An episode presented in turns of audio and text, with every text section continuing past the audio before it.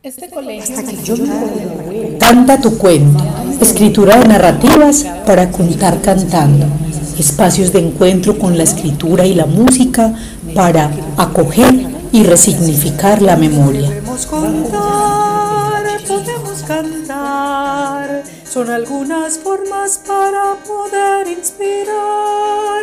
Escribe tu cuento, cuéntalo cantando, será otra manera en que podemos soñar. Hola, apreciados oyentes, yo soy Marjorie Arias Ruiz y les doy la bienvenida a un nuevo episodio de Canta tu cuento, escritura de narrativas para contarlas cantando, un programa radial educativo donde exploraremos la creación de textos y su musicalización para contar cómo hemos vivido el conflicto en Colombia desde diferentes visiones y experiencias con personas que desean por medio de sus escrituras y músicas contar parte de sus historias. Estamos con Luz Elena Mosquera Mosquera, docente jubilada, quien trabajó durante más de 40 años en la educación básica primaria. Hola, profe, gracias por aceptar mi invitación. Cuéntenos por qué se dedicó a ser educadora.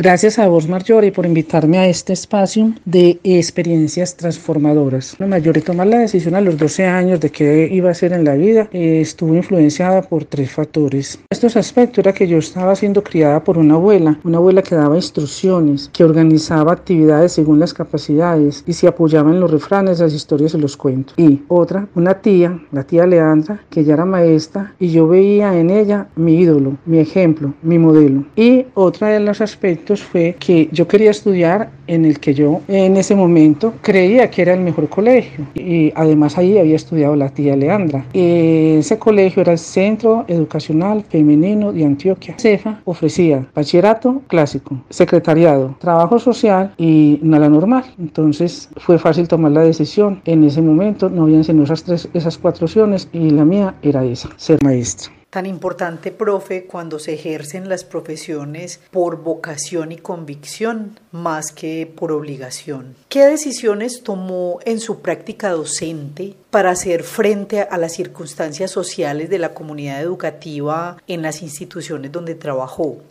Primero te voy a hacer un recuento de mi experiencia como maestra en estos 41 años de la voz. La primera experiencia fue en el campo, en una vereda, sola, sin familia y muy importante para mí porque me mandaron a una vereda donde mi familia en los años anteriores había vivido y mi abuela me decía, qué casualidad, eh, vas a estar trabajando en una finca donde nosotros también estuvimos hace muchos años. Entonces mi abuela decía, te va a tocar deshacer los pasos de toda la familia. Luego trabajé en educación especial. En esta, habían tres niveles, nivel A, nivel B, nivel C. Trabajé como 12 años ahí. Siempre me gustaba el nivel A porque era como decir un preescolar, ¿verdad? Para preparar a los niños sobre la lectura y la escritura. Entonces me fue muy bien, me disfruté mucho, aprendí mucho y era un trabajo muy bueno porque era con un grupo, con un equipo interdisciplinario. Estaba pendiente de, de todo lo que pasaba. Era, siempre teníamos máximo 15 alumnos y y el trabajo fue muy enriquecedor. Luego pasé a trabajar a la Escuela de Ciegos y Sordos, específicamente en la sesión de ciegos, y me desempeñé como preparadora o, a, hacer el aprestamiento en las áreas tiflológicas a los niños. Esa fue una experiencia maravillosa que marcó mi vida, donde yo no hice sino aprender, aprender y aprender. Todos los días aprendía. No sé si te acuerdas o te diste cuenta de que finalizando los 90 y empezando el 2000, eh, la reestructuraciones educativas, hubo también cambios en la educación especial, empezaron a desmontar la educación especial y, y llamábamos lo que era la, la, integración educativa y en esos cambios de fusiones de instituciones y bueno, me tocó trabajar con adultos ciegos eh, para darles la orientación y la movilidad, así que me tocó desplazarme a muchos barrios, me conocí a Medellín porque había que hacer la orientación a mi movilidad en su entorno, en su casa y en su barrio. Entonces, y fue una experiencia bonita pero dura, porque eran personas que ya vieron alguna vez en su vida y por, por la violencia, por enfermedades, sobre todo mucha violencia, quedaban ciegos, ¿cierto? Entonces fue una experiencia mm, muy fuerte. Bueno, de todas maneras, mm, ya después del monte de la educación especial, nos empezaron a todas las profesoras de educación especial, nos empezaron a ubicar en las escuelas regulares y me tocó afortunadamente trabajar con mi tía, donde ella era directora de un colegio y entonces me tocó allá trabajar con ella un tiempecito. Y luego ya me ubiqué cerca de donde vivía y me tocó la, eh, trabajé en la comuna 12 y en la comuna 13 y me tocó esa época difícil de los barrios eh, de violencia y eso, por supuesto pues la descomposición social y eso influye en que los niños tengan unos comportamientos y unas condiciones eh, difíciles para aprender. Para atender estas poblaciones educativas tan específicas y tan aporreadas por la violencia que estaba viviendo el país, había que tomar decisiones radicales que muchas no eran apoyadas las directivas y, y a veces ni siquiera por los compañeros. Sí que tocaba argumentar. Entonces ya llegaron los famosos proyectos educativos, entonces ya uno se pegaba de ellos para poder convencer a los directivos, a los compañeros, a los padres de familia de que esos cambios tan radicales y tan raros y tan, tan novedosos no eran peligrosos, sino que eran necesarios. La violencia nos afectó a todos y a medida que iba creciendo como persona y como maestra, eh, vi la importancia de trabajar con los alumnos la elaboración de su autoimagen, fortalecer y elevar el autoestima y darle importancia a la participación o el compromiso en el acompañamiento de los procesos de desarrollo de los niños. Lanzar estos propósitos hay que dejar permear la vida del arte, estimular el ingenio y forzar la creación. Y para que esto se dé nos tenemos que involucrar todos, o sea, la familia, la escuela y la comunidad. Hmm, tremendo recorrido, profe, y sobre todo que le tocó enfrentarse a comunidades educativas a las que yo creo que muchos docentes nos daría mucho susto enfrentar porque son comunidades pues que, que desconocemos y que a veces no nos interesamos como por acercarnos a ellas, como son por ejemplo los, los que tienen alguna discapacidad. Además se nota, profe, todo lo que usted quería su profesión porque empieza a idearse proyectos, sobre todo buscando que estas comunidades se quisieran, eh, se autocuidaran, todo ese tipo de procesos que ahora de alguna manera se han perdido tanto en la docencia porque mucha gente entra aquí porque es lo único que ven como fácil para tener un empleo fijo, ¿no? Ese, ese, ese es el lío. Pero bueno, continuemos. ¿Qué experiencia recuerda que la hayan marcado como docente? Experiencia, pues imagínate, tantos años, tantos alumnos, tantas particularidades que en esta época de mi vida, o sea, en este momento de, de, retiro, ya las veo como anécdotas y son muchas, pero lo que sí te puedo decir que sí me marcaron como docente, porque fui aprendiendo la importancia de la individualidad como seres únicos y que cada ser aborda el conocimiento desde lo que cada cual es y tiene. Hablo de sus habilidades y capacidades. El conocimiento siempre debe partir de lo que se tiene y nunca de lo que carece o sufren. Y otra cosa importante es que aprendí a desafiar los diagnósticos porque yo siempre he creído que nosotros no tenemos la capacidad ni las medidas para decir cuánto es capaz o cuánto conocimiento tiene un ser humano. Entonces, para mí, que me diga un diagnóstico, este niño no tiene futuro académico, solamente va a aprender habilidades de la vida diaria, eso para mí es un reto. Yo siempre he creído que no hay cómo medir lo que el, conocimiento que cada persona tiene. El desafío era elaborar un plan teniendo en cuenta conocimientos, habilidades, capacidades, estrategias, pedagógicas y acompañamiento de la familia. Bueno, y ahora les comparto unas experiencias que me marcaron como docente. Esta experiencia fue muy linda porque yo aprendí mucho, demasiado. Se involucró mucha gente en este caso, entonces el aprendizaje fue muy grande. Eh, llega un niño con un diagnóstico de autismo y en ese entonces el autismo era más bien desconocido, no había muchas experiencias aquí en Medellín sobre estos casos, no había muchos elementos, muy poca información. Ah, bueno, la señora llegó porque la trabajadora social de la División de Educación Especial le dijo que yo le podía ayudar. La señora vivía en Manrique, entonces yo le decía a la señora, pero usted cómo me va a traer un niño desde Manrique todos los días hasta Itagüí, eso le va a quedar muy duro. No, profe, si usted me lo recibe, yo me vengo a vivir a, a Itagüí. Entonces le quedamos en que cuando ya eh, se ubicara en Itagüí, pues volvíamos a hablar. Bueno, el tiempo, como por ahí los 15 días, ya llegó la señora, dijo, ya vivo en tal dirección, ya estoy cerca de acá, eh, ya estoy dispuesta a colaborar en lo que sea. Y empezamos pues a, a investigar sobre lo que era el autismo, el comportamiento de estos niños y prácticamente que el psicólogo me dijo a mí que era para socializar nomás, para interactuar con los niños, pero que no me preocupara por más. Así que el niño eh, estuvo pues en el aula desde el inicio del año. Más o menos en mayo ya todos los niños del aula estaban aprendiendo a leer y escribir y él una vez me dijo, profe, yo también sé leer y yo también sé escribir. Bueno, entonces vamos a, vamos a leer y a mí me parecía que el texto guía con el que estábamos trabajando, él se lo había aprendido de memoria. Entonces yo cogí un cuento cualquiera y le dije, venga, léame aquí. Y leyó. Entonces eso fue una experiencia súper hermosa, me emocionó demasiado, a mí me parecía mentira. Yo, yo decía, pero ¿cuándo? ¿Cómo? ¿Cómo fue que pasó? Es, yo no entendía cómo es que él está leyendo sabiendo que me habían dicho que no se podía concentrar, que yo lo veía como tan metido en ese mundo de él, o sea, que no daba muestras de que él estaba aprendiendo. Eso es que yo ya seguí pues ya mirando eh, con más atención todo lo que pasaba con él en la parte pues intelectual, entonces él terminó el año bien, se fue, promovió a segundo, o sea, al nivel B, y él continuó con su primaria, con repitencia, sí, eso repitió tercer y cuarto. Y luego entró a estudiar a la nocturna, donde terminó su bachillerato y ya su vida normal. Es una persona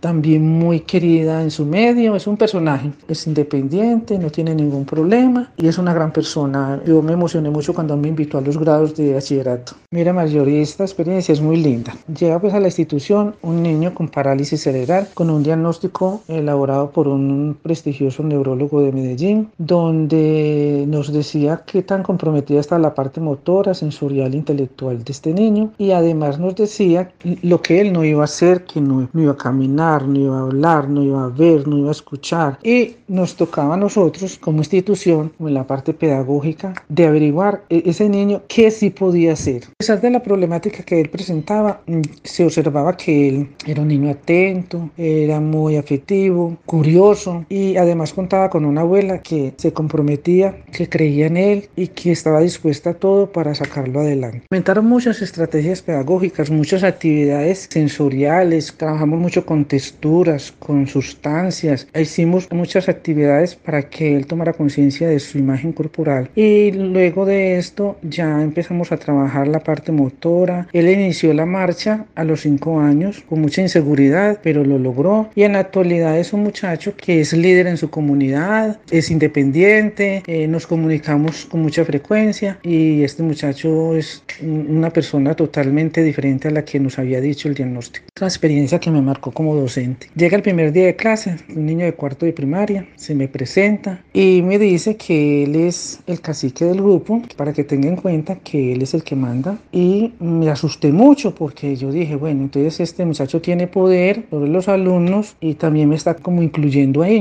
No sabía que era un cacique, entonces yo investigué de dónde salían los caciques, quién los nombraba o se autonombraban, eh, cuál era el poder que tenían, etcétera, etcétera. Y eso me asustó mucho, pero también me obligó a pensar que debía hacer algo porque yo no podía trabajar en medio de tantos temores. Entonces lo fui involucrando en algunas actividades escolares, como la del comedor, por ejemplo. Entonces él estaba pendiente de que todo el mundo comiera, de que se comieran todo, de que no jugaran con la comida, que no tiraran nada al suelo, que colocaran los utensilios donde debía estar, o sea, orden absoluto y todo el mundo feliz. También lo involucré en una granjita escolar que teníamos, entonces él distribuía las actividades, estaba pendiente importante que todo el mundo cumpliera con sus obligaciones y en educación física también. Entonces nosotros los fines de semana, el último viernes de cada mes, nos reuníamos, él y yo, y planeábamos lo que íbamos a hacer en el mes para que él viera pues que tampoco era que la cosa era así, pues que lo que él quisiera, ¿no? Entonces se fue convirtiendo en un colaborador y los alumnos ya lo veían con menos temores y más como un compañero que estaba liderando actividades. No, profe, imagínese, solamente son tres experiencias que usted menciona, pero que son supremamente gratificantes para cualquier persona que se enfrenta a ellas y sobre todo la capacidad de entendimiento, de observación, de comprensión, de planeación que le debe haber llevado. Muy bonito eso, profe. ¿Cómo ha visto usted que desde las políticas educativas se atiendan las problemáticas que vive el país? Las políticas educativas existentes no se atienden a las problemáticas que vive este país, porque en este país no hay justicia social, porque en este país hay mucha corrupción, porque en este país no se atienden a las necesidades básicas de toda persona. Profe, claro y contundente. Creo que mejor no lo habría podido decir. Además, porque creo que muchas de las políticas públicas que se hacen en este país para la educación las hacen personas que nunca en su vida han puesto un pie en las aulas de clase. Entonces es muy complicado poder hacer ese tipo de políticas y de normas para que se vean muy bonitas en el papel, pero que sean imposibles de cumplir en el aula de clase sin tener conocimiento de cómo viven las comunidades, de cómo viven los profesores, de cómo son sus entornos y cuáles son realmente las necesidades de cada sector, porque no es lo mismo una política para la ciudad que una política para el campo y las zonas rurales donde faltan tantas cosas. Si faltan en las ciudades, imagínense en estos entornos rurales. Bueno, y continuando entonces con el programa, vamos como siempre a escuchar un trocito de una palabra de Carlos Varela. Una palabra no dice nada y al mismo tiempo lo esconde todo, igual que el viento que esconde el agua como las flores que esconden el lodo. Una mirada no dice nada y al mismo tiempo lo dice todo, como la lluvia sobre tu cara o el viejo mapa de algún tesoro, como la lluvia sobre tu cara, o el viejo mapa de algún tesoro. Profe, ¿de qué manera se relacionó usted con la música y la escritura en su labor docente? Mi relación con el arte prácticamente la inicié formalmente en la primaria, en el cuarto y quinto, eh, haciendo parte del coro que dirigía nada más ni nada menos que el maestro Carlos Vieco. Él era pues el, el director del grupo. Y en danzas estuve también integrada en el, el grupo y el profesor era Pedro Betancourt. Pues yo muy orgullosa de pertenecer a ese grupo porque como era la más alta, entonces era la pareja del profesor, entonces eso me llenaba de mucho orgullo. En la normal pues había una materia que se llamaba artística y educación musical, nos enseñaban que era ritmo, melodía, cantos, rimas, todo relacionado con la música para aplicarla en el aula. También hice parte del grupo de la orquesta de colegio y yo tocaba el bombo. Las presentaciones que hacíamos siempre eran lo que llamábamos los desfiles para conmemorar fechas especiales. Nos daban clases en las cuales nos enseñaban a bordar, a pintar, a coser, malla, crochet. Entonces yo me fui dando cuenta que mi fuerte eran las manualidades, entonces eso marcó mucho mi vida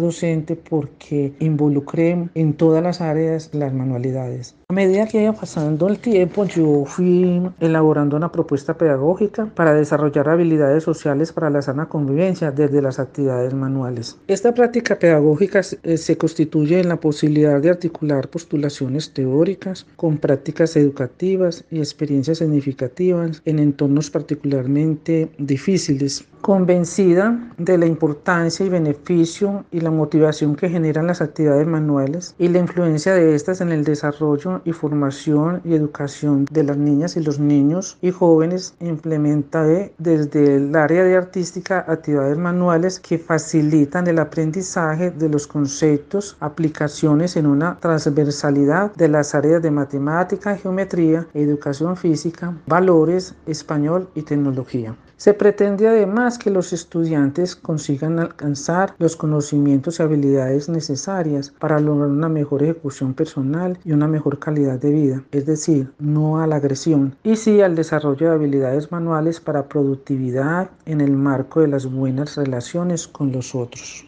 En las escuelas hay unos programas de apoyo, entonces entre ellos el de psicología y un alumno mío pues se había remitido a, a, esa actividad porque tenía un comportamiento agresivo compulsivo y además era hiperactivo. Entonces él fue y habló con el psicólogo y le dijo que si podían cambiar la cita para otro día porque él no se quería perder la clase de manualidades. Entonces el profesor le dijo que si lo invitaba a la clase, entonces fue y habló conmigo, que si yo dejaba entrar al psicólogo a la clase, dije que sí. El psicólogo estuvo en la clase, después de que terminó la clase, ese día estábamos haciendo costura porque estábamos elaborando un individual para regalarle a la mamá y había que trabajar con aguja e hilo la jornada el psicólogo se me acerca y me pide información sobre mi proyecto, me dice que exactamente yo qué quiero lograr con esa propuesta pedagógica, entonces le explico los logros que yo veo en esta práctica es el control de impulsos y de emociones, eh, además nuevos conocimientos. Lo más importante de este proyecto es que cada niño, cada persona descubre sus capacidades y desarrolla más sus habilidades. Además, mejora la autonomía, la atención, la concentración, el autoestima y la ubicación. Y se vuelven más solidarios y aprenden a seguir órdenes. Son capaces de ayudar, de aceptar la ayuda y ayudar a otros. O sea que pues le di más o menos las explicaciones de cómo se trabajaba y para qué. Y al año siguiente el psicólogo se me acerca y me dice, profe, ¿usted conoce Premio Ciudad de Medellín a la calidad de la educación? Entonces yo sinceramente no lo conocía, entonces él me informó que era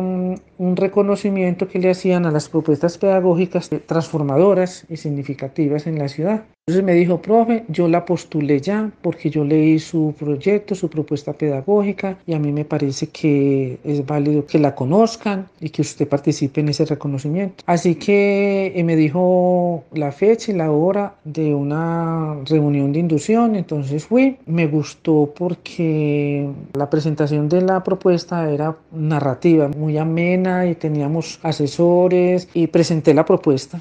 A la propuesta le había que colocarle un nombre, la pusimos, lo hicimos juntos. Pasó todas las etapas del proceso de selección y de premiación, quedamos nominados y después de la nominación eh, ganamos. la propuesta ganó, fue una, pues una, una muy bella experiencia. Excelente, profe, estuvo usted inmersa en las artes desde muy pequeña, imagínese, música, danza, y manualidades con, con, el que se llega a ganar pues este premio tan bonito y con ese proyecto, ¿no? Lo hicimos juntos, muy bello. Felicitaciones por eso, profe. Cuéntenos, ¿qué nos preparó de escritura y canción?